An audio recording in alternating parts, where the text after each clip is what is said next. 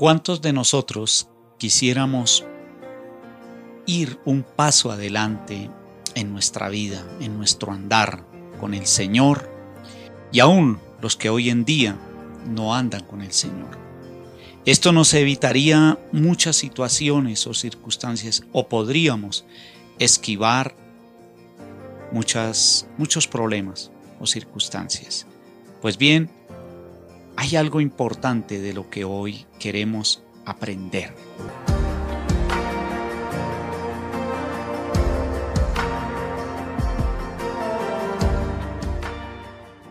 Y está basado en el libro de Segunda de Corintios capítulo 4 del verso 7. Y Pablo lo cataloga como un tesoro. Hay un tesoro precioso cuando llegamos a los pies del Señor. Pienso, y no lo pienso, lo dice la palabra. Pablo lo describe como el mayor tesoro que el Señor nos ha dado a través de aceptarlo en nuestro corazón. Y ese tesoro se llama la fe. Y hoy quiero hablar acerca de ir un paso adelante. La fe, un paso adelante. Y de eso trata el apóstol Pablo en su carta a los Corintios. Segunda de Corintios capítulo 4, 7 dice, pero nosotros. Note que Pablo está hablando en términos generales, no está diciendo, pero yo o la iglesia, nosotros en términos generales. Y para muchos creyentes quizás creen que la fe, a medida que van conociendo la palabra o de, de Dios, la fe va aumentando. Yo pienso que la fe viene inmediatamente cuando recibimos al Señor y por ende recibimos al Espíritu Santo, que es el que nos ministra y el que nos guía y nos orienta toda la verdad. Recuerde que hablamos la vez pasada de la unción, que es la que nos enseña todas las cosas y la que nos previene también de las cosas que han de venir. Bien, Pablo dice que tenemos este tesoro en vasos de barro, o sea, dentro de nosotros, este vaso de barro, aquellos que se consideran débiles, aquellos que se consideran que no son capaces o que se sienten limitados. Yo creo que en esta palabra el apóstol Pablo nos está desafiando y nos está inspirando a que realmente nosotros tenemos este, este precioso tesoro. Porque de hecho, la palabra también dice que sin fe es imposible agradar a Dios. Y ahora sí entiendo por qué a Dios le desagrada al cristiano o al creyente que no cree o que no tiene la fe suficiente para avanzar o para crecer o para sobreponerse a las situaciones o circunstancias que está viviendo o está pasando. Dice el apóstol Pablo que estamos atribulados en todo, mas no angustiados, en apuros, mas no desesperados. ¿Cuántas veces caemos en el desespero? ¿Cuántas veces permitimos la angustia cuando llega la tribulación o cuando llega cierta circunstancia? Recuerde esta palabra. El justo por la fe vivirá. En el verso 7 del capítulo 5 dice, porque por fe andamos y no por vista. Es difícil hoy, en todo lo que pasa en el entorno a nivel mundial o familiar, creer de que, de que lo que nos llegó o lo que está sucediendo, pareciera que eso o es constante o se va a quedar ahí. Mira lo que dice el mismo en el mismo capítulo 4 del verso 18. Bueno, voy a leer el 17 para complementar acerca de la tribulación. Porque esta leve tribulación momentánea produce en nosotros en cada vez más excelente y eterno peso de gloria, no mirando nosotros, o sea, a nosotros como iglesia. Nosotros no debemos de mirar, voy a leerlo de esa manera, no debemos observar o mirar las cosas que se ven. La iglesia no debe observar las cosas que se ven. Lo que está sucediendo, lo que está aconteciendo, no debemos verlas. No debemos permitir que eso nos atrape y que nos robe la fe hacia dónde Dios quiere realmente llevar su vida su propósito. Dice, no mirando las cosas que se ven, sino las que no se ven. Eso es lo que nosotros tenemos que aprender a vivir. No mirar lo que está sucediendo. Y Pablo por eso habla en términos eh, eh, generales, nosotros, dice, término plural, ¿no? Pues las cosas que se ven son temporales, pero las que no se ven son eternas.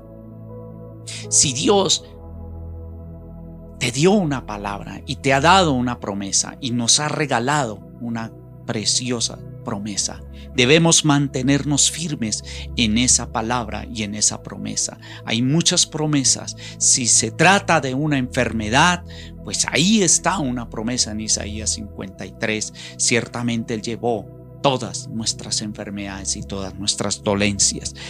Dice en el verso 9, me devuelvo, mas no desamparados, derribados, pero no destruidos, llevando en el cuerpo siempre por todas partes la muerte de Jesús, para que también la vida de Jesús se manifieste en nuestros cuerpos. Porque nosotros que vivimos siempre estamos entregados a muerte por causa de Jesús, para que también la vida de Jesús se manifieste en nuestra carne mortal. No hay otra manera de manifestar de que Jesús vive en mí. La fe siempre nos lleva a ir, un paso adelante de la situación. Que su fe no mengüe, que su fe lo lleve a ese mundo sobrenatural, como lo enseña el apóstol Pablo. Me impresiona Pablo porque él vivió su religión y actuó pero por medio de la religión. Pero cuando tuvo el encuentro con Jesús, operó y actuó por fe y operó creyendo en lo que Dios le había prometido y en lo que el Señor le había dado a él, como fue esa fe en ese vaso de barro. Recuerden una ocasión, lo hablamos en un tema cuando fue llevado a Roma y el barco trató de hundirse y él dijo, este barco no se va a hundir. Yo sé para dónde voy. O sea, ese, ese momento de tribulación donde el barco padecía que iban a morir ahogados allí o iban a naufragar, él todo tranquilo se levanta y dice, muchachos, no va a ocurrir nada, porque él sabía para dónde iba. Ven cómo la fe nos ayuda a mantenernos firmes y estables en el andar con Cristo. Dice, pero teniendo el mismo espíritu de fe, el mismo espíritu está en minúscula. Se refiere a lo que usted y yo tenemos a través de Jesucristo y de su palabra. El mismo espíritu conforme a lo que está escrito, creí o sea, debemos es creer a lo que está escrito, a lo que el Señor nos ha hablado, a lo que nos está hablando en este momento. Eso nos tiene que inspirar. Eso nos inspira más que una motivación a avanzar y a salir de ese estado en el que quizás muchos hoy estamos o se encuentran. Entonces, a veces muchos cristianos dejan contagiarse es por el problema, la circunstancia o por las noticias. Entonces dice el, apóstol Pablo, por lo cual hablé, nosotros también creemos, por lo cual también hablamos. ¿Qué palabras o qué vocabulario está usted manejando actualmente? Es increíble que muchos cristianos, su vocabulario es de duda, de incertidumbre, en lo que va a pasar o en lo que va a suceder, quizás por lo que está pasando en el entorno y ya le está afectando la economía, le está afectando la salud, le afectó, no sé, lo que sea o lo, en este momento lo que usted está experimentando. Pero se trata es de hablar de lo que yo creí. Ahora bien, si la fe es ese tesoro y es el mayor tesoro, porque Pablo dice, tenemos este tesoro, o sea, Pablo lo describe como un tesoro, o sea, como algo precioso. Porque si usted y yo creemos en la salvación y en la vida eterna y creemos en Jesucristo, de que Él murió por nosotros, de que fue crucificado en un madero, que quizás muchos no lo han visto físicamente, pero estamos creyendo, entonces, ¿no cree usted que realmente la fe es un tesoro? Porque yo creo en la salvación y de la misma manera si estoy creyendo en la salvación, ¿por qué no he de creer en una restauración, en una sanidad, en, en liberarme de tantas cosas, de quitarme tantos yugos?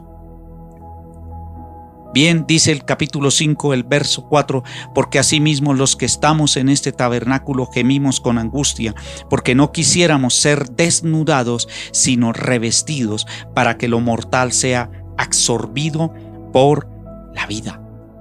Me gusta este término que usa Pablo para terminar, que sea absorbido. ¿De qué manera vamos a, permitir que que se absorba todo lo que está muerto en nosotros, todo lo que todavía, eh, diría yo, lo, lo compararía como que está todavía impregnada esa naturaleza, como es la duda, los temores, la incredulidad. Hay tantas cosas en las que batalla el creyente. Me gusta la palabra absorber porque yo personalmente la, la uso, la manejo en, esos tiempos de oración, de intimidad con el Señor. Le digo, Señor, absórbese todo en la cruz, lo que está generando en, en mi vida, en muchas luchas o debilidades, en fin.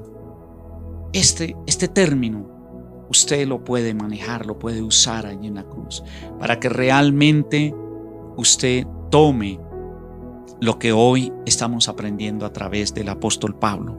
Por tanto, no desmayamos ante, aunque este nuestro hombre exterior se va desgastando, el interior, no obstante, se renueva de día en día. La fe no envejece. La fe no envejece. No importa la edad que usted tenga, no importa los años que lleve en, en la vida cristiana o en el andar con Cristo. Al contrario, ella renueva su parte física, te da fuerzas, te da valor. Recuerdo en este momento cuando Caleb habla a Josué reclamando ese, esa promesa porque a él le habían prometido una tierra y la reclama. Y le dice a José, dice, mire, estoy como el primer día cuando comenzamos a conquistar la tierra prometida. Estoy hablando de Caleb. Caleb tenía ese espíritu de conquista todavía vivo por la fe y eso lo motivó, lo activó, lo llevó a conquistar lo que él nunca y poseyó una de las mejores tierras Caleb y tomó ese y tomó lo más difícil, impresionante, porque dijo, "Dame ese monte." Porque a mí me lo prometieron y lo mismo como empecé, estoy hoy. Usted está igual cuando empezó con Cristo o ha menguado. Pues bien, la fe nos lleva un paso adelante. Más que a la salvación, nos lleva a alcanzar las promesas. Porque la fe, digo, porque le quise dar ese corto mensaje que es la fe un paso adelante. Porque Delante de nosotros está la salvación y está, ¿por qué? Por fe, no por vista, como lo leímos en el verso 18. No miremos las cosas que se ven. Miremos las cosas porque lo que se ve es pasajero para el creyente. No importa lo que esté viviendo y eso confiésele al Señor, lo que yo veo es pasajero. Lo que estoy pasando es temporal, entiéndalo. Lo que estamos viviendo como iglesia es pasajero, es temporal. Vamos a congregarnos, vamos a ver cómo las multitudes van a querer contagiarse por la fe que ven en usted, por lo que usted inspira, por lo que usted es. No se deje contagiar de las circunstancias. Amén. Vamos a orar y que hoy usted reciba esta palabra por fe y no por vista. Amado Padre Celestial, te damos gracias en este día, Señor, que podamos vivir por fe y no por vista, Señor. Como dice tu palabra, el justo por la fe vivirá, porque por fe andamos, Señor, y no por vista. Señor, hoy nos contagiamos de esta tu palabra y observamos con cara descubierta, Señor, por fe, creyendo que adelante de todo lo que yo estoy viviendo, Señor, que toda esta leve tribulación este, este proceso por el que estamos viviendo, Señor, no es nada comparable con la gloria venidera que ha de manifestarse en mi vida. En el nombre de Jesús lo confieso y lo creo, porque tu palabra es viva y eficaz, porque tu palabra es fiel y verdadera, Señor. Manifiéstate ahora mismo sobre tu iglesia, como el apóstol Pablo nos lo enseñaba en términos generales, Señor. Es para nosotros, para la iglesia, nuestra iglesia, la que tú nos diste a precio de sangre. Amén y amén, Señor. Dios los bendiga.